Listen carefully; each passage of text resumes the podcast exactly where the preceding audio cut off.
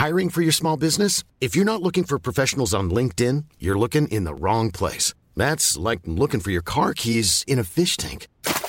LinkedIn helps you hire professionals you can't find anywhere else, even those who aren't actively searching for a new job but might be open to the perfect role. In a given month, over 70% of LinkedIn users don't even visit other leading job sites. So start looking in the right place. With LinkedIn, you can hire professionals like a professional. Post your free job on linkedin.com slash people today.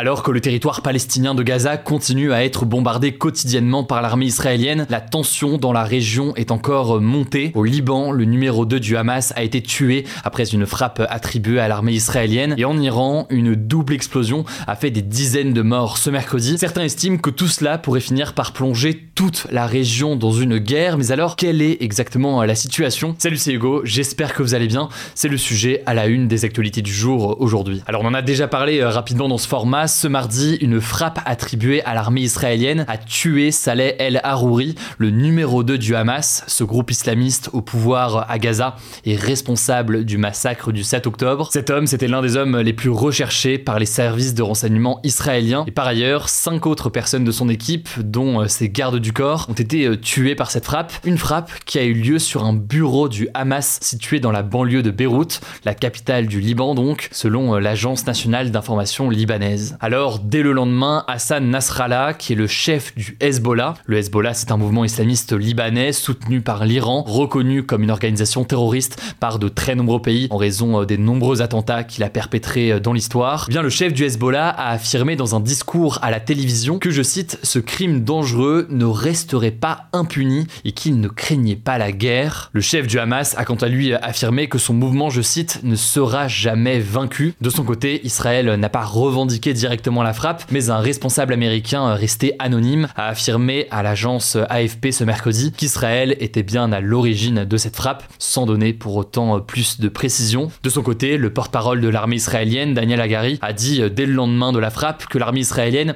se préparait à tout scénario, comme des représailles donc du Hamas. Enfin, côté français, Emmanuel Macron a appelé ce mardi Israël, je cite, à éviter toute attitude escalatoire, notamment au Liban, et ce alors que certains experts craignent un risque d'élargissement du conflit dans la région avec cette frappe. Mais alors concrètement, pourquoi est-ce que l'assassinat du numéro 2 euh, du Hamas pourrait accroître les tensions entre Israël et le Liban? Eh bien en fait, dès le lendemain du massacre du 7 octobre 2023 en Israël par le Hamas, le Hezbollah, qui est un allié euh, du Hamas, a commencé à échanger des tirs avec Israël à la frontière entre le Liban et Israël. Mais jusqu'à présent, eh bien il faut bien comprendre que ces frappes et ces attaques eh bien, se concentraient sur le nord d'Israël et de son côté, eh bien Israël ne s'attaquait qu'au sud du Liban. Ici, il y a donc un changement assez important puisque c'est la première fois qu'Israël frappe la capitale Beyrouth, d'où la crainte donc du côté français notamment d'une montée des tensions. L'Allemagne a d'ailleurs appelé ce mercredi les ressortissants allemands à quitter rapidement euh, le Liban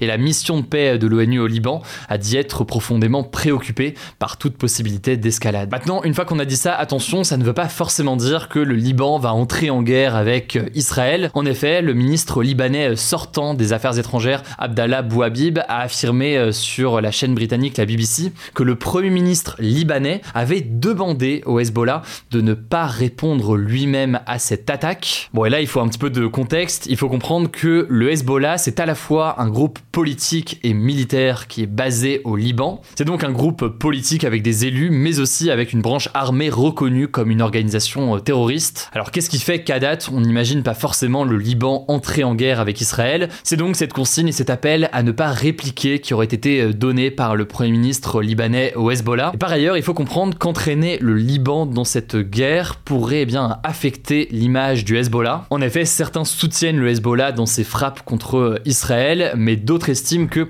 la situation au Liban est déjà particulièrement difficile, notamment en raison de la crise économique très importante qui sévit dans le pays depuis plusieurs années maintenant. On en avait parlé notamment dans le cadre d'un reportage qu'on avait fait sur place quand on était euh, il y a trois ans. Bref, il y a donc cette situation entre Israël et le Liban, mais par ailleurs, une autre information importante, c'est cette double explosion qui a fait ce mercredi au moins 84 morts et des centaines de blessés dans le sud de l'Iran. Ça s'est passé euh, près de la tombe du général Soleimani, un général iranien tué il y a 4 ans par euh, les États-Unis en Irak. C'est tout simplement l'attaque la plus meurtrière en Iran depuis 1978. Alors dans la soirée de mercredi, plusieurs personnes avaient scandé euh, sur les lieux de l'attentat mort à Israël et mort à l'Amérique, alors qu'un conseiller du président iranien avait accusé les États-Unis et Israël d'en être responsables. De son côté, Israël n'avait pas répondu à ces accusations, mais les États-Unis avaient jugé absurde l'idée que les États-Unis ou Israël soient liés à ces attentats. Depuis ce jeudi, eh bien c'est Daesh, donc l'organisation État islamique, qui a revendiqué cet attentat et la double explosion.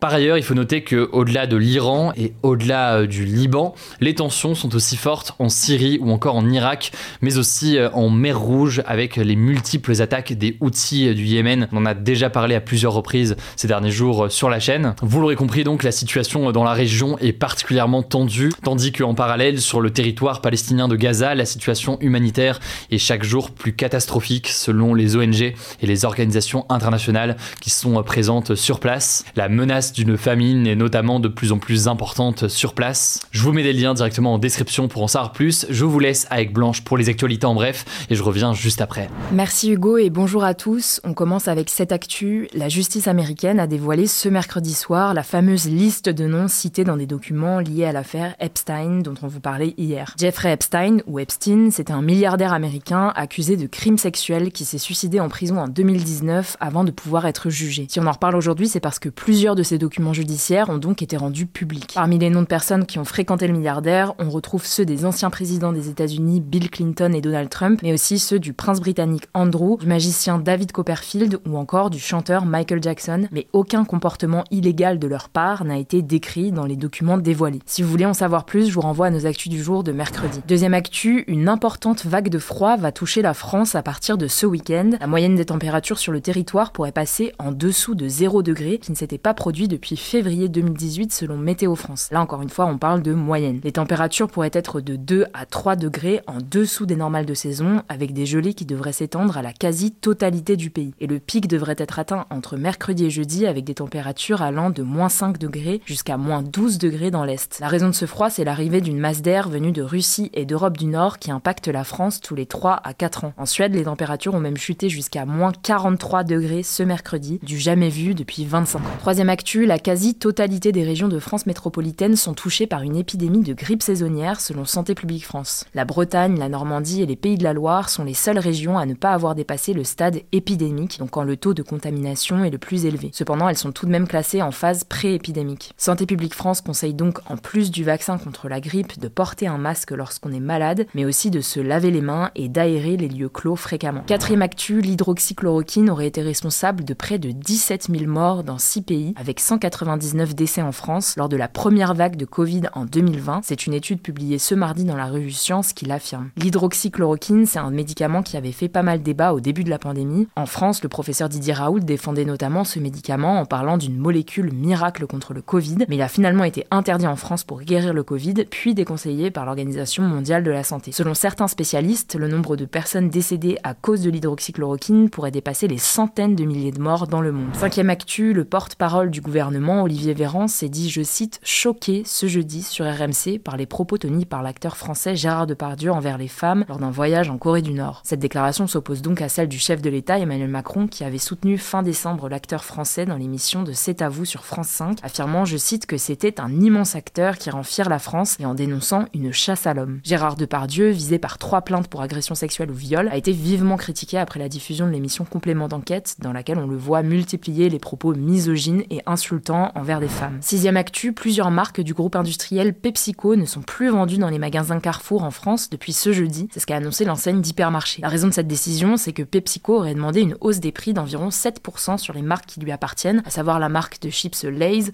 ou encore les boissons Pepsi et 7-Up. Une autre enseigne française a déjà pris des mesures similaires contre le groupe PepsiCo. Il s'agit des magasins U qui ne proposent plus ces produits depuis mars 2023. Dernière actu culturelle, la chanteuse américaine Britney Spears a annoncé ce mercredi sur son compte Instagram, je cite, qu'elle ne remettrait plus jamais les pieds dans l'industrie musicale. Cette annonce, elle fait suite à plusieurs rumeurs sur les réseaux sociaux qui annonçaient que la chanteuse préparait un nouvel album. Cependant, Britney Spears a quand même déclaré qu'elle continuait de composer des musiques de façon anonyme pour d'autres artistes. Depuis la fin de sa tutelle en 2021, la chanteuse a sorti plusieurs morceaux dont Hold Me Closer, un duo avec le compositeur britannique Elton John, sorti en 2022. Voilà, c'est la fin de ce résumé de l'actualité du jour. Évidemment, pensez à vous abonner pour ne pas rater le suivant, quelle que soit d'ailleurs l'application que vous utilisez euh, pour m'écouter. Rendez-vous aussi sur YouTube ou encore sur Instagram pour d'autres contenus d'actualité exclusifs. Vous le savez, le nom des comptes, c'est Hugo Décrypte. Écoutez, je crois que j'ai tout dit. Prenez soin de vous et on se dit à très vite.